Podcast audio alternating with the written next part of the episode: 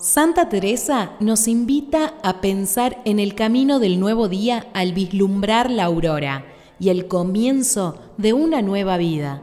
No hay caminos fáciles. Las pruebas son más pesadas para los que más amás. No nos hagamos problema por nuestros temores, ni nos desanimemos, ni nos desanimemos viendo nuestra fragilidad. Recordemos con humildad que nada somos sin la gracia de Dios.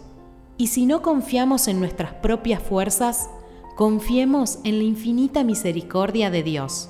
Que en este día no te sorprendan tus temores, que no te desanimes por tu fragilidad, sino que humildemente recuerda que sin la gracia de Dios, sin su misericordia, no somos nada. Pide al Señor que te conceda la capacidad de ver en la oscuridad de la noche. En sus manos encomienda tu espíritu.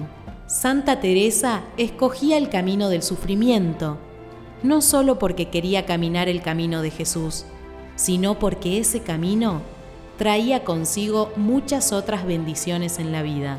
Quizás hoy no seamos capaces de comprender cómo el sufrimiento puede ser una gracia y qué bendición tan grande es mientras no abandonemos todo, porque si estamos apegados a las cosas, es porque le damos algún valor.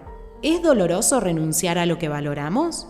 Pero, ¿qué mayor pérdida, qué ceguera más grande o qué calamidad mayor puede haber en apreciar demasiado lo que nada es y apegarnos a lo que no tiene valor?